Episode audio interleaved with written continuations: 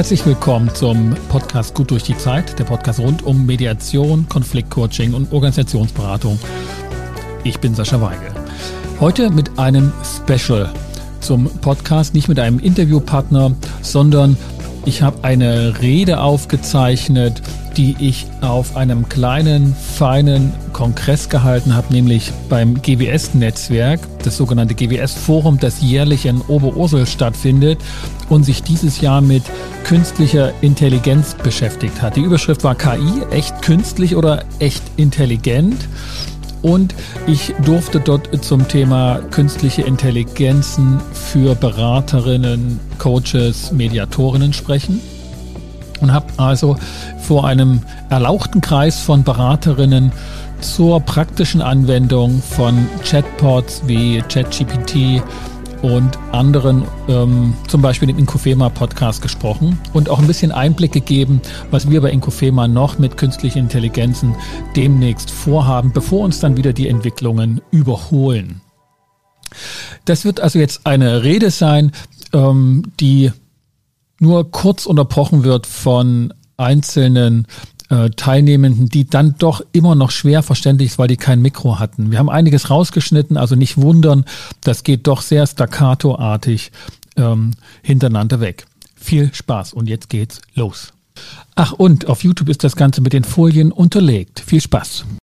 Ich habe so ein bisschen in zwei Teilen gegliedert. Einmal gebe ich ein bisschen was zum Thema künstliche Intelligenzen als hilfreiche Werkzeuge für Mediatoren und Berater, also wahrscheinlich Großteil von euch so den Beruf und Profession. Da hoffe ich vielleicht auch Fragestellungen, derzeitige aktuelle Schwierigkeiten oder Herausforderungen der eigenen Praxis anzuteasern, dass ihr da Ideen bekommt. Und im zweiten Teil kann ich noch mal ein bisschen Einblick geben in dem, was wir planen mit KI. Das ist alles noch ein bisschen unfertig, weil das so die nahe Zukunft sein soll, aber es lohnt sich, glaube ich, drüber zu reden und dann Austausch zu kommen. Was ist so für mich KI? Wie geht das mir mit KI sozusagen? Das ist ein bisschen so das Bild. Ich kann nicht genau erklären, wie das ist mit dem Fahrradfahren. Warum ich Gleichgewicht halten kann. Kann man nicht ins Letzte erklären, wie das mit dem Gleichgewichtssinn funktioniert. Vielleicht können das eine Handvoll Leute oder vielleicht ein Dutzend Leute auf der Welt, aber sie würden es machen und ich würde es auch nicht verstehen. Aber es hält mich nicht davon ab, dieses Fahrradfahren zu nutzen. Es macht nämlich Spaß. Es geht total schnell, schneller als zu Fuß. Es funktioniert. Aber auch ich, wie viele andere, mussten ein paar Regeln lernen. A, um sich nicht selber weh zu tun und andere auch nicht.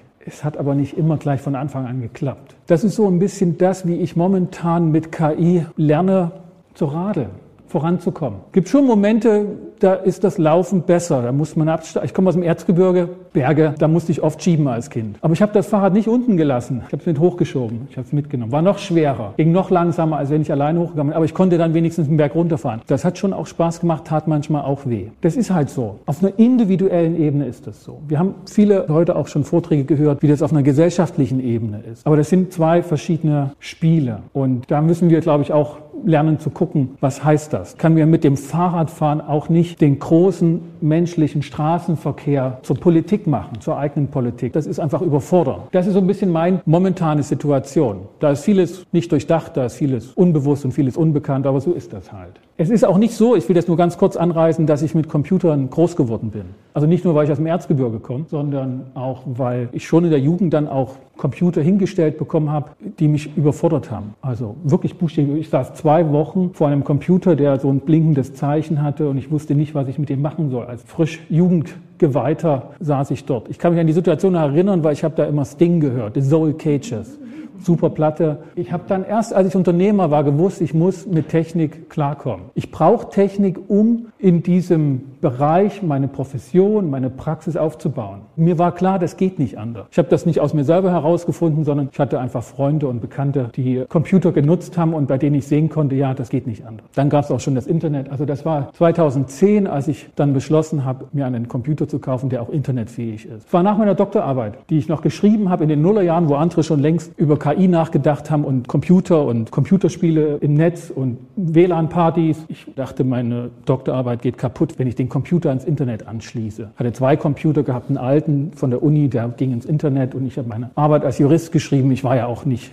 als Jurist eine Verlegenheit, technisch ganz vorne dabei sein zu müssen. Hat sich auch geändert. Ich habe Jura studiert, weil ich A dachte, ich muss kein Englisch sprechen. Das war ein Problem. Und B, ich dachte, ich brauche keine Technik. Als ich fertig war mit Studieren, hat sich das erledigt. So viel zum Thema Geschwindigkeit. Ich spreche heute nicht als Professor hier. Also ich habe Honorarprofessur für Mediation. Das ist jetzt nicht gerade verschrien als die technologische Avantgarde, sondern eher so unmittelbarer Dialog und Menschen treffen sich in einem Raum. Eher so das Anti-Internet, Anti-KI-Branche. Ich spreche nicht als IT- oder Computerlinguist, habe ich keine Ahnung davon, müsste ich aber, wenn ich wirklich ernsthaft über KI reden will. Ich spreche nicht als Ethiker hier, auch wenn ich als Jurist natürlich ethisch gebildet bin oder ja, mich damit auseinandergesetzt habe, aber es ist nicht mein Zugang heute. Und mein Zugang ist heute letztendlich als Unternehmer, als Kleinunternehmer, der eine Praxis hat, der guckt, dass er seine Rechnung bezahlen kann und, wenn ich es noch emotionalisieren will, seine Familie ernähren kann.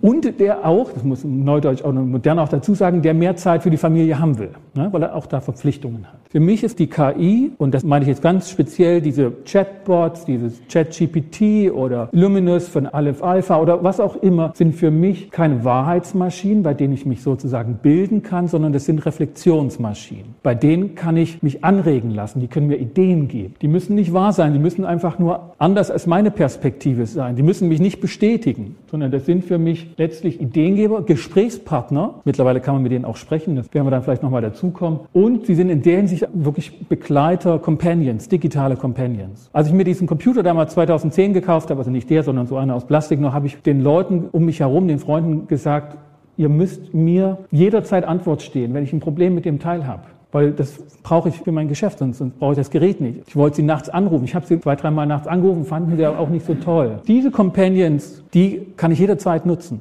Das ist fast kostenfrei. Nicht nur monetär, gibt natürlich auch ein paar versteckte Kosten, aber das ist wieder das Problem von Gesellschaft und Individuum. Sie sind für mich nicht Diktatoren, die also die Wahrheit sagen, ich muss ihnen folgen, ich kann meinen kritischen Geist daran trainieren, etc., etc. Ich muss ihn vielleicht aber schon mitbringen, um sie gut zu nutzen. Aber ich benutze sie, sind für mich Instrumente, sind für mich Technik im, im besten Sinne. Jederzeit verfügbar. Und was ich gelernt habe, sie sind nicht sauer. Wenn ich Mitarbeiter zweimal in die Bibliothek schicke und sage, das ist aber noch nicht das, was ich brauche, dann sehe ich, wie die Augen denken, geh doch selber. So, das kann man spüren. Jeder, der jemanden schon mal Arbeit verteilt hat, der weiß, wovon ich da rede. Und wenn man selber gehen muss zum dritten Mal, findet man das auch doof. Das ist bei denen nicht. Das ist schon wirklich gut. Ja, sie sind nicht die besseren Mitarbeiter, ne? weil sie so sind, wie man sie sich wünschen würde. Sie können uns wirklich in bestimmten Dingen sehr helfen. Frage an euch. Wer benutzt so ChatGPT täglich? Einmal die Woche. Wer hat es noch nie benutzt? Ich kann das nicht vermeiden, dass so zwischen den Zeilen durchkommt, ach, ist doch eine tolle Idee und jeder muss das schon mal gemacht haben. Nee, manche Dinge brauchen ihre Zeit. Mein erstes Handy, dieses Nokia-Handy, das habe ich 2003 nach meinem Examen, habe ich meine erste SMS geschrieben. So, wenn wir neue Technik, neue Instrumente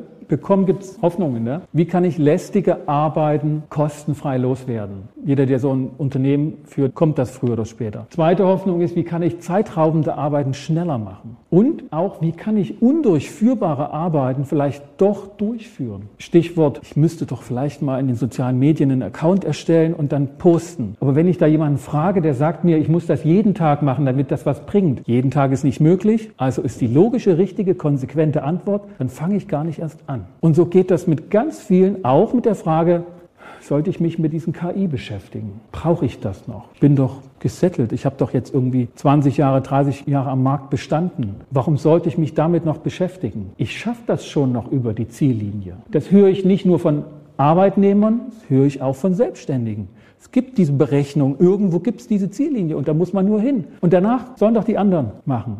Und ist okay. Aber es bleibt eine Hoffnung, auch Arbeiten dann durchzuführen, die man vielleicht sonst nicht machen würde. Aber es gibt natürlich auch ein paar Probleme.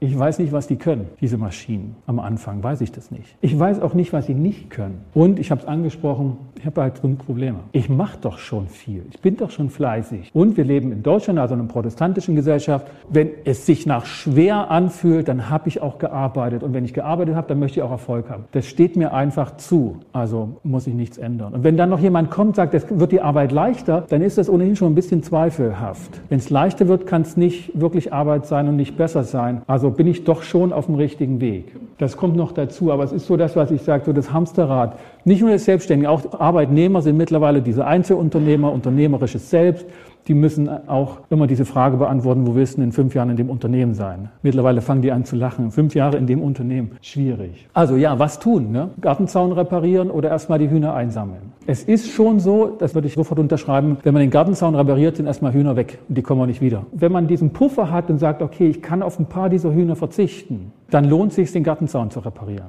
Ich würde sagen, das ist Unternehmertum diese Investition zu leisten und dieses Risiko einzugehen. Das Paradoxe ist ja, das kennt ihr, man macht das, wenn man sich gerade so leisten kann, weil man hat man nicht viel zu verlieren. Wenn man schon richtig Hühnerhaufen hat, dann tun diese Verluste immer mehr weh und dann denkt man, ja komm, wir halten die Dinge zusammen, wir müssen nicht was Neues machen. Das ist so ein bisschen das Dilemma. Ja, vielleicht bis hierher so. Das ist so eine Rahmung von dessen, wie ich auf diese Entwicklung von KI schaue, die ich mir bewusst oder, oder die ich intensiv anschaue. Ich weiß nicht immer bewusst oder auch nicht alles, aber wo ich mich bemühe, Entwicklungen frühzeitig zu sehen und mir das zuspielen zu lassen über alle möglichen Kanäle. Und jetzt würde ich so ein paar Sachen erzählen, wie ich es praktisch nutze oder was man machen kann, wo das helfen kann. Ist alles noch ein bisschen abstrakt, so allgemein. Das ist jetzt nicht direkt beratungsspezifisch. Aber wer übersetzen muss oder Dinge übersetzen lässt, also der hat jetzt den besten Übersetzer der Welt. Als ich das erste Mal auf dieser Chat-GPT-Seite war, da ist diese Eingabemaske unten ne, und dann you can write your text oder stand da drin. Und ich kannte das von Webseiten, dass die halt mehrsprachig auch sind. Das kennt ihr auch. Dann gibt es so Flaggen oben, ne, wo man dann amerikanische, britische und die habe ich gesucht.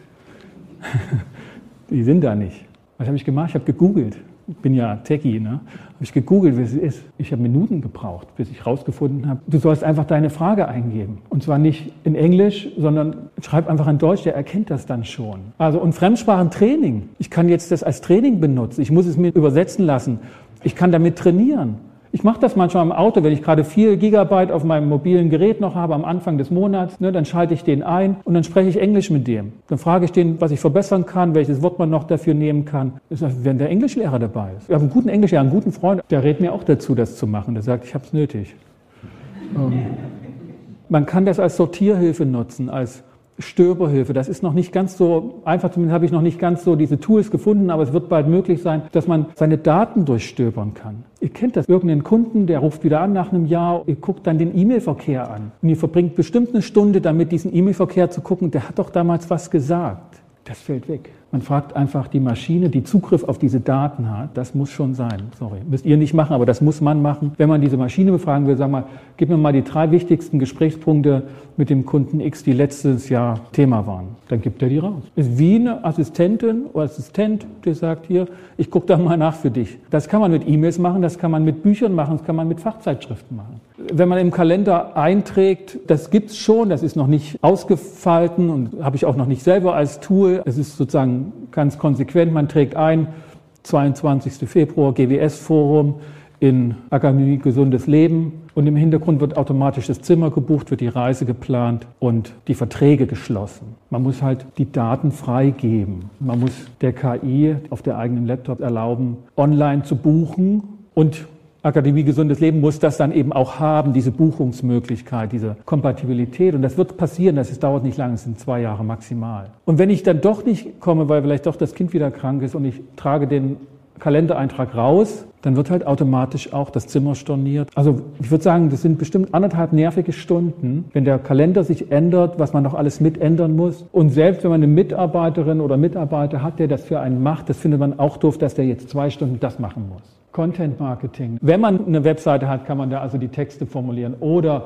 ist ja auch oldschool für einige Webseiten, die gehen direkt auf LinkedIn und haben dort ihr Profil. Gibt auch mittlerweile, da komme ich dann später dazu, spezialisierte GPTs auf werbende Texte. Und was da passiert ist, da wird ChatGPT von einer Firma genutzt, speziell nochmal trainiert und fokussiert auf werbende Texte und dann darf man die benutzen. Das ist sozusagen nochmal ein Zwischenplayer. Das ist alles machbar. Da reden wir wirklich schon von Hunderten, von, von Tausenden Anwendungen. Man kann sich das Ganze auch nicht nur in Text, sondern in Tabellen, Grafiken ausdrucken lassen. Man erstellt den Vortrag bei ChatGPT und sagt, mach mir den PowerPoint raus. Und dann wird der Code erstellt für die PowerPoint und dann kann man das bei PowerPoint reinbauen lassen und dann sieht man seine Slides schon. Das sind ganz praktische Anwendungen, die jetzt nicht nur für Berater oder so oder Unternehmer, sondern einfach die man halt als Schüler und Arbeitnehmer und so nutzen kann. Man kann eine eigene Bildsprache, also ne, Bilder kreieren lassen. Man muss da nicht immer fragen, welches Foto kann ich nehmen? Mache ich selber Fotos oder nehme ich irgendeine Datenbank und zahle dort, sondern ich lasse sie machen. Schnell am eigenen Computer mit Bordmitteln. Es wird Geld gespart, es wird auch Zeit gespart, aber es braucht Zeit. Ja, wir schreiben heute mit Computern und unsere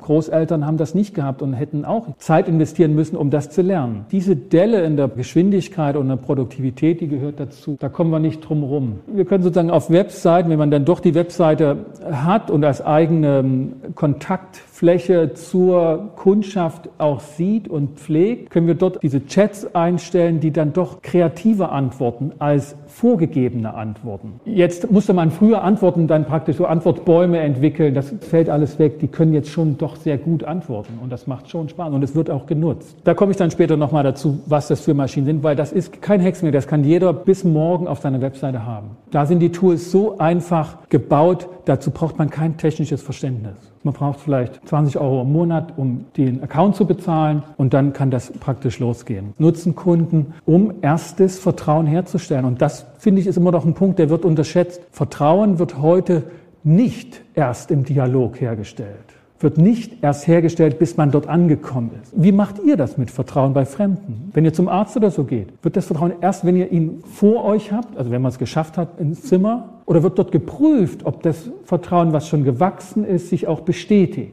Und was über Empfehlungen und über Webseiten und Portale war. Social Media, ne, viele sind auf LinkedIn, viele haben noch einen Facebook-Account, einige haben noch TikTok. TikTok heißt eine Minute Film. Und wer es gehört hat jetzt, ne, das neue Produkt von OpenAI ist noch nicht zur Verfügung für uns, aber wird in wenigen Monaten sicherlich kommen, aus Text Filme zu machen. Aus Text Filme zu machen.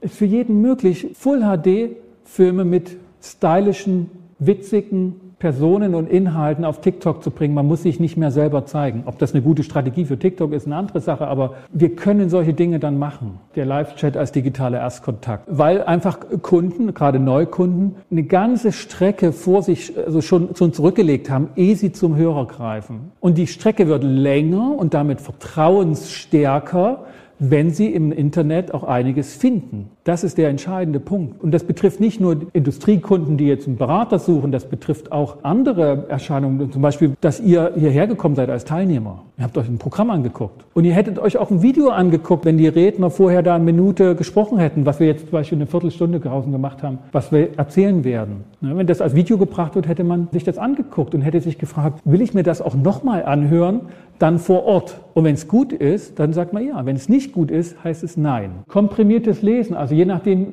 wer viel lesen muss für seine Kunden, ne? also Akten, Studien oder Fachartikel. Ich habe letzte Woche eine Prüfung gehabt. Wenn man Professor wird, muss man Prüfungen ablegen über Themen, über die man keine Ahnung hat. Ich war nur Co-Professor, musste halt nur mit meiner Frage irgendwann auch zeigen, dass ich kompetent dort sitze, auf dieser Seite des Stuhls. Und ich habe mir ein paar Fachartikel rausgesucht als PDFs, habe sie bei ChatGPT in den Chat reingegeben, habe mich ins Auto gesetzt, habe diesen auf meinem Mobilfunk angemacht und habe dann mit ChatGPT mich über diese Artikel unterhalten. Was sind die wichtigsten Punkte, die die drei widersprechenden Autoren zu dem Thema XY sagen? Es ging um Commercial Courts, so Handelsgerichte. Ja, was sind die Streitpunkte? Was sagt der Bundestag dazu? Wie ist die Situation? Und die hat sich diese Fachartikel angeschaut. Und da ich schon vom Fach komme, also ich habe mal dieses Jura studiert, fallen mir schon auch ein paar Fragestellungen ein, die eine Überprüfung wert sind. Und das habe ich dann dort getestet im Auto und bin dann in die Prüfung gegangen und konnte die ein oder andere Frage aus diesem Überlegen und Gespräch führen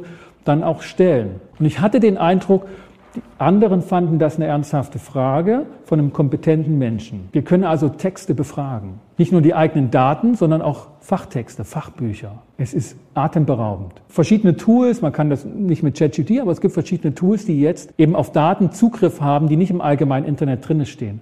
Fachzeitschriften. Aus dem amerikanischen Tool kenne ich das, aber es wird sicherlich auch in Deutschland geben. Die werden Verträge mit den Verlagen abschließen. Dann werden die Zeitschriftenartikel, die neuesten Forschungsartikel für diese Firma zur Verfügung stehen und die wird eine KI dann sozusagen ermöglichen, die dann uns über einen Account ermöglichen zu befragen. Und was sind die neuesten Forschungen des letzten Jahres zum Thema Organisationsentwicklung? Und wenn da was Interessantes kommt, gib mir bitte den Artikel und den Artikel und den Artikel und ich kaufe ihn. Aber ich muss ihn nicht kaufen in dem Moment. Ich habe schon den Account, den ich bezahle, wo ich mich über die neuesten Forschungsergebnisse einfach nur informieren lasse. Und den Überblick zu behalten oder zumindest einen strukturierten Einblick zu bekommen, wird einfach eine Kompetenz sein, die wir Menschen nicht mehr ausüben können. Dafür ist es einfach zu viel. Selbst für Forscher ist das zu viel. Und das ist nicht ohne diese Technik machbar. Diese Entwicklungen, ne, oder wie man als Berater dann sagt, diese leisen Anzeichen, die schwachen Signale, die wahrzunehmen. Bei Trends, bei Entwicklungen, da sind wir ganz Unternehmer, wir wollen das auch rausfinden. Das ist darüber schon machbar. Wir können dieses Tool, ChatGPT, aber auch dort wiederum gibt es direkt auch Verhandlungstools für Szenarien vorbereiten, Fälle durchspielen. Das sage ich jetzt gleich was dann zum Thema Mediationssimulator, Konfliktsimulator. KI gestützt heißt sozusagen nicht, die machen das jetzt und ich muss mit der Angst klarkommen, dass sie das richtig machen und gut, sondern sie machen Vorschläge, die wir jetzt, und das wäre dann unsere Arbeit, überprüfen können. Wir können jetzt an dem Text feilen und es ist leichter, etwas zu korrigieren, als etwas Eigenes zu schreiben. Da ist eine Arbeitserleichterung da. Und diese Aufgaben haben wir alle wahrscheinlich auch schon in unserer jetzigen Tätigkeit. Also in der Mediation kann man das in der Pause oder bei einem Beratungsprozess zwischendurch benutzt man die eben als Sparingspartner, die KI. Wie einen Co-Berater, mit dem man auch in der Pause spricht. Und dann kann man wirklich da den Ideen geben lassen, sich anregen lassen. Oder diese Leute, die früher mit diesen großen Rollen nicht Architekten waren, durch den Zug gefahren sind und wie ein Augapfel diese Metaplanwände beschützt haben, weil sie die dem Kunden dann noch abfotografiert und abgeschrieben zuschicken mussten. Manchmal hat das ja Wochen dann gedauert, weil andere Aufträge auch schon da waren. Dann gab es die, dass man das digitalisiert hat. Man hat ein Foto gemacht und ein Foto hingeschickt. Wenn man es lesen konnte, wenn nicht, musste man wieder abschreiben. Und auch das lässt sich jetzt einfach mit KI viel besser zusammenfassen lassen. Was es braucht, ist zum Beispiel, man muss die Sache aufnehmen. Zum Beispiel hier per Ton oder per Video und dann lässt man einfach am Ende des Gesprächs, des Zoom-Meetings oder eben eines Workshops sagt man, jetzt gibt mir eine Zusammenfassung, 5000 Wörter, die wesentlichen Punkte und schickt das an alle Teilnehmer mit die E-Mails. Ja, für Mediation, jetzt wenn man also eine Abschlussvereinbarung machen will, dann kann man also live mit den Konfliktparteien oder dann schon etwas runtergeregelten Medianten auch den Text erarbeiten lassen. Das ist jetzt eine ganz spezielle Anwendung. Aber vielleicht für Strategieentwicklungsseminare oder so, ne, wie kommuniziert man das jetzt nach außen? Und dann bringt man das rein und dann kommen wir zum Thema Prompten, ne, nicht einfach wie kann man das jetzt machen, sondern wie kann man das bei uns, du hast jetzt drei Stunden oder drei Tage mit zugehört, ChatGPT, mach uns eine ordentliche, professionelle Strategie, Kommunikation. Vielleicht eine kleine Runde, drei, fünf Leute. Tauscht euch mal was könnt ihr in eure Praxis einbauen oder verbessern? Was nervt euch als Unternehmerin, als Arbeitnehmer? Was nervt euch als Arbeit? Oder was habt ihr bisher nicht machen können, was einfach nicht da war? Da sind vielleicht fünf Minuten zu gering, aber vielleicht hat der Kollege nebenan eine Idee und die kann nochmal anregend sein für die eigene Praxis. Dass ihr vielleicht einen Punkt haben, wo ihr sagt, den teste ich. Und zwar heute Abend. Da gucke ich nach im Internet, wie könnte ich das machen. Vielleicht so ein bisschen, um, um reinzuwerfen und die anderen nochmal, die jetzt nicht mit euch sprechen konnten, aber nochmal Ideen auch vielleicht kriegen. Was habt ihr für Punkte identifiziert? Was wird er anders machen? Also ich möchte gerne ausprobieren, Beispiel einen Screenshot von einem Miroboard irgendwie zu ChatGPT oder GPT was auch immer bringe und der clustert mir das dann, gibt mir einen Guthaben oder gibt mir ein Workshop-Konzept. Okay. Super. Weiters, einfach der Geschwindigkeit halber. Ein zweisprachiger Workshop. Also es sind Ja. Teilnehmer, 20 Leute, davon sind 17 Deutsch, die finden es ziemlich im Zweifel zum Teil doof, dass der Workshop wieder auf Englisch laufen muss, wegen der drei Englischsprachigen. Das also alles Material, was ich auf Deutsch schaffe, sofort auf Englisch und für die gesamte Veranstaltung, ich darf einfach Deutsch reden und das Ding Ja, mit Englisch. Super. Toll. Das gibt's, also das ist machbar. Das funktioniert auch immer besser und wird immer preiswerter auch. Gibt es weitere Ideen? Speech to Text. Also ich, ich bin jetzt neugierig. Ja. Was hier dann, nein, ich zeige auch, Ja, ja. du hast hier dein Mikro, du Ja. ein Handy, Ja. dann machst du Konserve von dem, was du uns erzählst. Ja, genau. Jetzt ist die Frage, wie mache ich die mit möglichst schlauen Übergängen so weit, dass sie verarbeitet werden können zur Verkürzung, zur Dokumentation. Was nimmst du? Äh, Das ist wirklich ein Test, weil das ist eine neue Technik, die ich, ist wirklich peinlich, aber ist, glaube ich, der vierte Versuch oder so und jetzt irgendwie hoffe ich, dass das klappt. Das soll ein Podcast werden, aber das kann man dann als Ton in äh, entsprechende KI und die transkribiert das dann. Und dann kann man sich das zusammenfassen lassen, kürzen lassen. Das ist alles magisch. Ich werde mal so ähm, eine Gesprächssimulation ausprobieren, weil Ja. das fand ich spannend, wie jetzt das für mich ist. Ja. Okay. Vielleicht so als kleiner Show-Effekt. Vielleicht klappt das auch, wenn das andere hier noch läuft. Also ich kenne es momentan nur auf dem iPhone, dass man also mit ChatGPT reden kann. Also, also ganz normal das Interface und die haben unten dann die Kopfhörer und dann drückt man dann drauf. Ich habe hier ein paar Berater in der Gruppe sitzen und ich weiß die nächsten Punkte nicht. Kannst du mir helfen? Er arbeitet.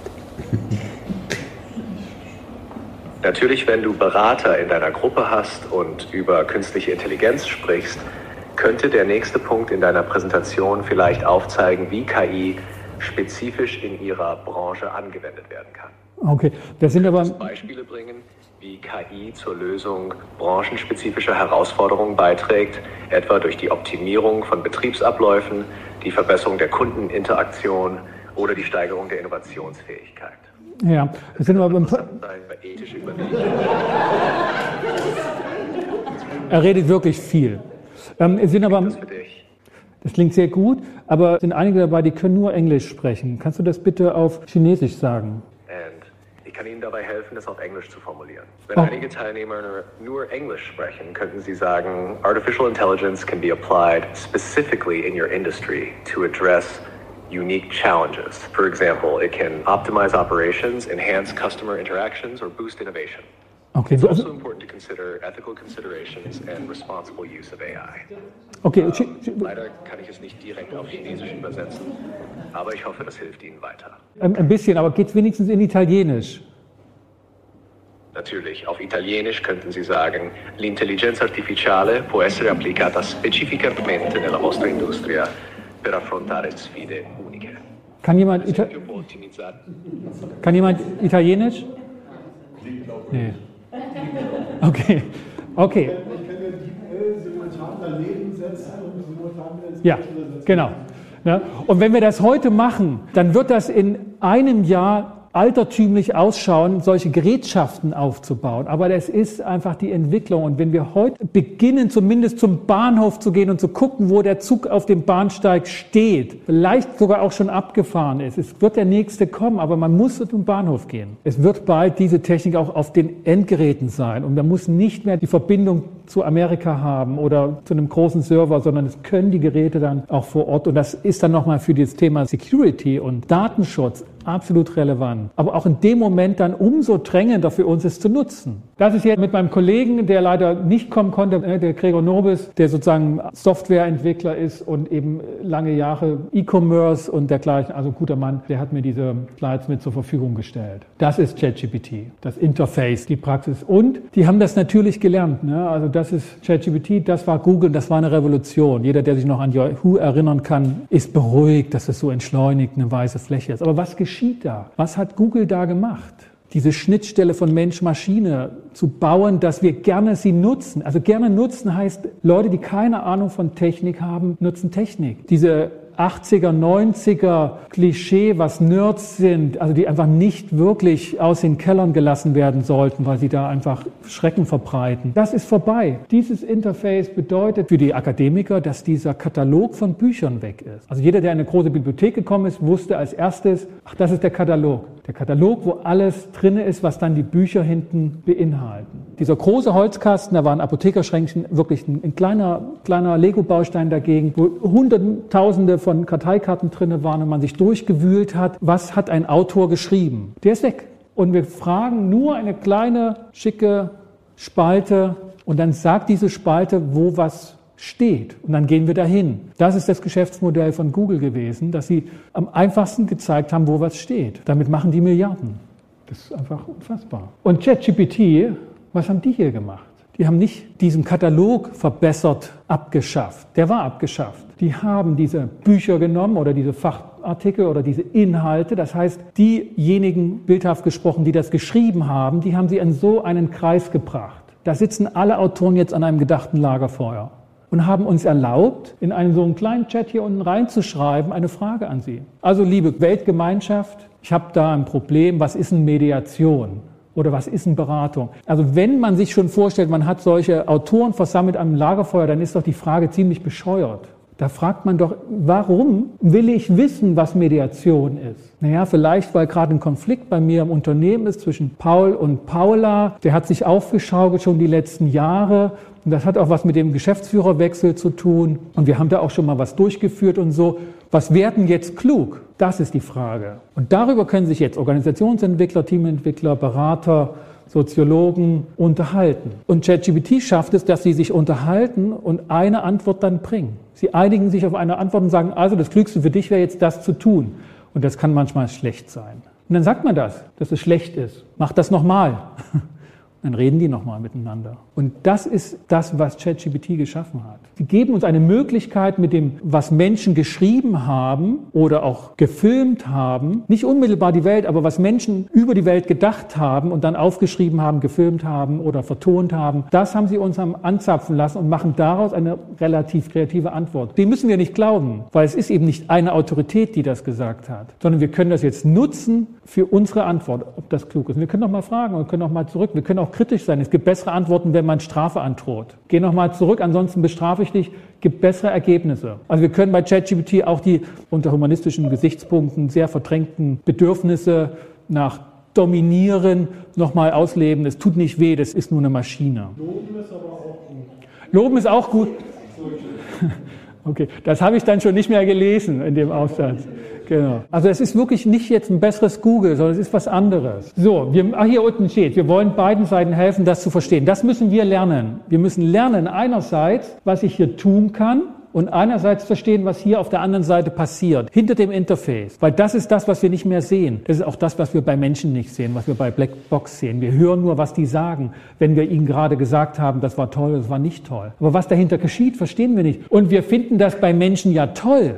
Das haben wir ja hochgehoben in halbreligiöser Verherrlichung, dass das ja toll ist, dass Menschen so ein Individuum sind, so eine Blackbox, dass man da nicht dahinter greifen kann. Bei Maschinen wäre man ein bisschen misstrauischer. Es geht darum, auf der einen Seite hier nochmal zu gucken, was braucht es beim Prompten, was braucht es als Eingabe. Also nicht einfach die Frage, die man im Lexikon stellen wollte, sondern was ist mein Kontext, was ist mein Problem. Man könnte ihr auch sagen, gib mir feste Abläufe, also gib mir eine feste Struktur. Gib mir zuerst mal, was ich als ersten Schritt machen sollte, was ich als zweiten Schritt machen sollte und was ich als dritten Schritt machen sollte, was ich als Plan B gebe. Gib mir noch einen Plan B mit raus. Ich lege fest, in welcher Tonalität sie mir das sagen soll. Also ich kann der KI, das zeige ich dann später bei dem einen Teil, sagen, als was sie antworten soll. Antworte mir bitte als Professor und zwar zu mir als Adressaten eines achtjährigen Kindes. Antworte bitte als Industriearbeiter, weil eben meine Klienten Industriearbeiter sind. Und dann ändert es die Sprache, passt sich dem an, ja, bringt Fachwissen mit ein. Und dann kommen eben auch entsprechende Vokabularfetzen aus dieser Fachsprache. Das ist der Teil des Eingebens des Menschen, der die Maschine benutzt, der also bildhaft oder immer noch vor dem Computer sitzt oder einspricht. Man muss ja alles eingeben. Und das macht einfach Arbeit. Momentan behelfen sich viele so, dass die Chats, die hier entstehen, die werden jetzt schon sortiert. Ich habe einen Chat, wo ich über Persönlichkeitsentwicklungskonzepte was drinne stehen habe. Oder ich habe einen Chat, da geht es um Bewerbungsgespräch. Weil dieser Chat schon sozusagen eine Vorkonfiguration ist und das muss sich verbessern. Also das wird eine Aufgabe von uns sein, solche KI-Tools für unsere Bedarfe zu fokussieren und vorzukonfigurieren und damit den Tippaufwand geringer machen und also Bilder zu machen, weil auf Bilder lässt sich einfach schneller Informationen, wenn auch ungenauer, transportieren. Das ist jetzt noch ein bisschen abstrakt. Also das wäre ne, nochmal die Maschine trainieren, in Anführungsstrichen. Das ist nicht das Training, was jetzt wirklich beim Modell ist, sondern ich habe das mal so als Begriff genommen, mit unseren Themen, unsere Rollen, Tonalität, das festzulegen. Und am besten zeige ich das einfach an dem einen Beispiel. Das ist jetzt sozusagen ein Blick in den Maschinenraum, in dem ich das Tool nehme. ChatGPT ist praktisch das Interface was OpenAI geschaffen hat. Das ist halt riesengroß und das ist die ganze Bandbreite. Und jetzt können wir das anzapfen, aber da ist halt wenig vorkonfiguriert. Und jetzt haben sich Firmen entwickelt, Anwendungen entwickelt, zu Hunderten, glaube ich, die also bestimmte Probleme, die man jetzt äh, hat zum Beispiel oder hatte am Anfang, man konnte keine PDFs reinladen, der Text war begrenzt, man konnte nicht einen ganzen Fachaufsatz hochladen, man konnte nur Text reinladen, aber keine Dateien. Dann haben sich natürlich ganz schnell Anwendungen geboten, wo man das machen kann, also eigene Dateien hochladen. Wir haben uns damals entschieden, also der, der Gregor Nobus und ich, wir nehmen SiteGPT. Das ist also so eine Anwendung. Kostet dann monatlich einen Betrag Der war natürlich damals noch viel zu hoch, der wird jetzt sicherlich runtergesetzt, weil einfach die Technik sich ausfaltet. Und dann kann man dort über diese Vorkonfiguration dann seinen Assistenten schaffen. Und da will ich euch einfach einen Einblick geben. Also man kann hier bei den Einstellungen zum Beispiel hier unten, kann man hier einige Dinge schon reinschreiben, wer das sein soll. Also da gibt man dann hier rein, zum Beispiel Antworte als Mediator. Das ist das, was ihr dann heute Nacht machen müsst für eure Webseite. Da könnt ihr euch reinfitzen, das dauert ein bisschen. Aber dann am Ende ist diese Anwendung zugeschnitten. Und wenn ich da reinschreibe, Antworte als Mediator, dann kommen andere Antworten raus, als wenn ich reinschreibe, Antworte als Konfliktpartei. Jetzt habe ich noch keine Daten eingeschleppt. Noch nutze ich dieses Site-GPT als, also jetzt im Vortrag, so noch als Anwendung und habe praktisch einfach nur Geld bezahlt, dass ich eine Maschine nutze, GPT, die ich auch bei ChatGPT nutzen kann. Das waren eine der ersten Anwendungen, wo man dann Files hochladen konnte. Ich habe jetzt hier von meinen Ausbildungen die Inhalte hochgeladen, die PDFs. Also hier auf dieser Seite stellt man das dann ein in den einzelnen Einstellungen, inwieweit das verkürzt werden soll, wie lang die Antwort sein soll, auf was er direkt Zugriff geben soll. Also ich habe jetzt hier diese Unterlagen drauf, die waren vorher schon in der Apple Cloud drin und einige sind in der Google Cloud, also die sind halt dort. Und ich habe sie auch auf der Webseite übrigens zum Lesen. Also noch sind sie zum Lesen in Zukunft werden sie über den KI dann zugänglich sein, befragbar sein, weil keiner liest sich die 800 Karteikarten durch. Und ich kann es einstellen, wie stark die Antwort auf die Inhalte rückgreifen soll oder vom allgemeinen Chat-GPT nehmen soll. Und das heißt, ich kann nicht nur über die Menge meiner Daten, sondern auch über die Filterwirkung steuern, wie stark die Antwort der KI aus meiner Welt kommen soll. Und es ist schon so, je stärker ich das aus meiner Welt mache, desto weniger sprachgewandt ist die KI, weil sie einfach auf weniger Daten dann zugreift. Also in einem Blogbeitrag auch, aber so als Vergleich zwischen dieser KI und dem ChatGPT habe ich mal so ein paar feste Prompts genommen und runter formuliert. Und da war schon so, die Antwort ChatGPT war immer länger, immer ausführlicher, aber auch ein Stück abstrakter und so seichter, nicht wirklich profiliert. Und die Antwort der Inkofema KI war kürzer, profilierter, aber auch manchmal abgehackter manchmal so wie, ah, fehlt jetzt noch was. Ja, ist weniger geschmeidig so. Und das sind erste Versuche, also erste Varianten. Mittlerweile muss man nicht mehr auf solche Tools zurückgreifen, sondern man kann, das ist jetzt sozusagen wie ein Apple Store, verschiedene GPTs hier entwickelt. Das können Leute machen. Und dort kann man jetzt auch Daten hochladen. Wenn man jetzt wirklich professionelle Anwendungen mit, mit riesigen, wirklich unternehmerischen Daten ist, dann muss man gucken, welche nimmt man, welche Anwendung, guckt man, dass sie in Europa sind. Das ist die Arbeit. Aber es ist machbar und dann kann man letztlich seine Daten auch den Kunden zur Verfügung stellen, dass sie sie befragen können, aber nicht, dass sie sie alle sehen, sondern das, was wir ja sagen, wenn wir ins Gespräch gehen. Ne, die sprechen mit uns und hinter uns ist unser Wissen, was wir angesammelt haben und bringen das mehr oder weniger in Erinnerung dann raus. Und das läuft jetzt KI gestützt und das ist einfach cool. Das würde ich hinterfragen. Im November ähm, die Tage verfolgt äh, in Düsseldorf und der, ah, fällt mir der Name nicht ein, von Sascha, seinem Club, also von den Computerhackern, äh, von Sascha Lobo. Und da habe ich einen Bericht gesehen, äh, dass äh, haben sie live einen Anbieter für ähm, Gesundheitsberatung, dessen KI quasi geknackt und haben der KI entlockt, was ihr eigentliches Ziel ist. Ja. Ja, klar. Und dann hat die KI irgendwann ja. quasi gesagt, ja, ich will dir diese und diese, diese Produkte verkaufen, äh, das ist mein Ziel. Ja. Ja. Ab, okay, die Aussage, klar. man kann nicht auf diese Daten zugreifen, die würde ich ja, also genau, das war jetzt sozusagen keine Cybersecurity abgesicherte Antwort. Es gibt schon Leute, die wollen das Fahrrad klauen und die wollen auch mal damit fahren und so. Das ist so, ja, stimmt. Also ich habe jetzt nicht die Befürchtung, dass meine Daten, wenn die jemand anders bekommt, mir schaden. Aber das ist natürlich für andere Anwendungen ganz viel relevanter. Also ich bin jetzt Einzelberater, ich bin nicht für gesellschaftliche Daseinsvorsorge, aber das stimmt natürlich. Das sind so die Punkte. Ne? Wir haben jetzt diesen Assistenten, Quizzer und Supervisor. Also Eigensupervision, finde ich, ist ein echter Punkt, den man für sich testen kann, wo man also mit der KI spricht über eigene Fragestellungen und kann dann für sich mal testen, was habe ich davon? Also geht mir das wie mit einem Supervisor oder Supervisorin? Kriege ich neue Ideen? Da können wir lernen, auch als Ausbildungsinstitute. Und hier diese Mediationssimulator, da will ich den Einblick geben. Den haben wir also jetzt in OpenAI gebaut. Den haben wir jetzt hier oben Schulung drinne und der soll dann auch zur Verfügung gestellt werden, Ausbildungskandidaten und auch auf die Webseite.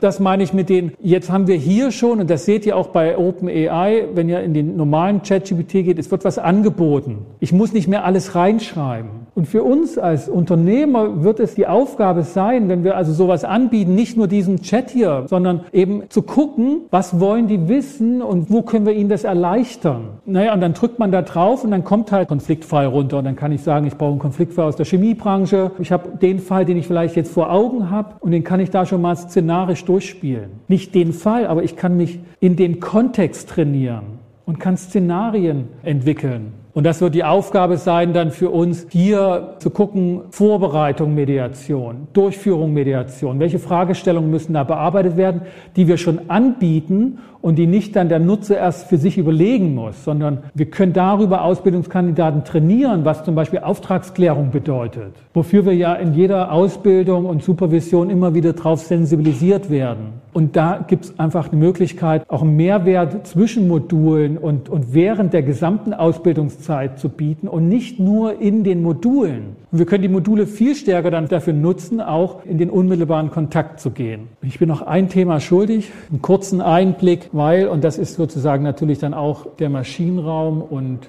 das, was bei SiteGPT möglich ist. Also hier sind die Links, die ich verarbeitet habe von der Website. Hier sind die Daten drin, die wir hochgeladen haben. Das sind gepackte PDFs. Ein Kollege, der eigentlich auch einen Workshop leiten sollte, Holger Gersheimer, der macht hier bei dem Einbau, nicht in dem Tool, aber von der Technik her, die gesamte Literatur von Persönlichkeitsstilen, von Organisationsentwicklung, das kann man alles da reinbauen und dann antworten diese Tools mit dem Wissen der Organisationsentwicklung. Also das hier ist rudimentäres Kinder Kindergarten befüllen von Daten. Was wollen Leute wissen? Also das sind also die Anfragen von Nutzern. Also was für Fallbeispiele können wir für die praktische Anwendung von Mediationstechnik? Ich möchte ein Seminar für Führungskräfte geben, effektive Mediation für Führungskräfte. Dann schreibt er hier also einen Plan für die zwei Tage hin. Können Sie Beispiele für praktische Übungen und Rollenspiele bringen? Kommen praktische Übungen und Rollenspiele und die kann man dann sozusagen seine Struktur verbessern. Hier die Nutzerin, wie nutze ich Paraphrasieren? Ne? Gib mir mal ein Beispiel und warum sollte ich das tun? Das sind Dinge, die also gehört werden. Andere haben nach Mediationsstilen gefragt oder hier schreiben mir einen Social Media Post. Ne? Also die gehen praktisch auf die Webseite und wollen dann dort Ideen für Social Media Posts haben. Oder hier brauche einen guten, empathischen geschriebenen Text, nicht zu lang, zum Thema Familienmediation für die Homepage. Und an welcher Stelle, ja.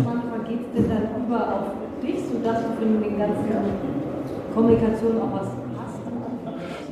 Na, das habe ich ja. Also ich kann jetzt daraus zum Beispiel entwickeln, für diesen Bereich, hier für den Mediationssimulator, kann ich jetzt entwickeln Familienkonfliktfälle oder die und die Fälle.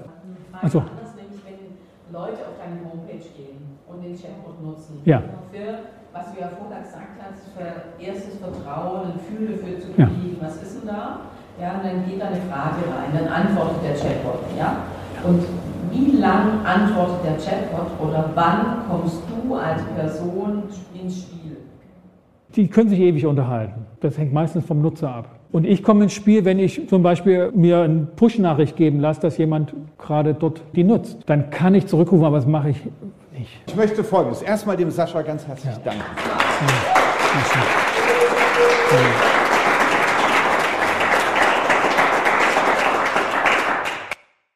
Ja, das war mein Vortrag zu KI für Beraterinnen, Coaches und Mediatoren auf dem GWS Forum 2024.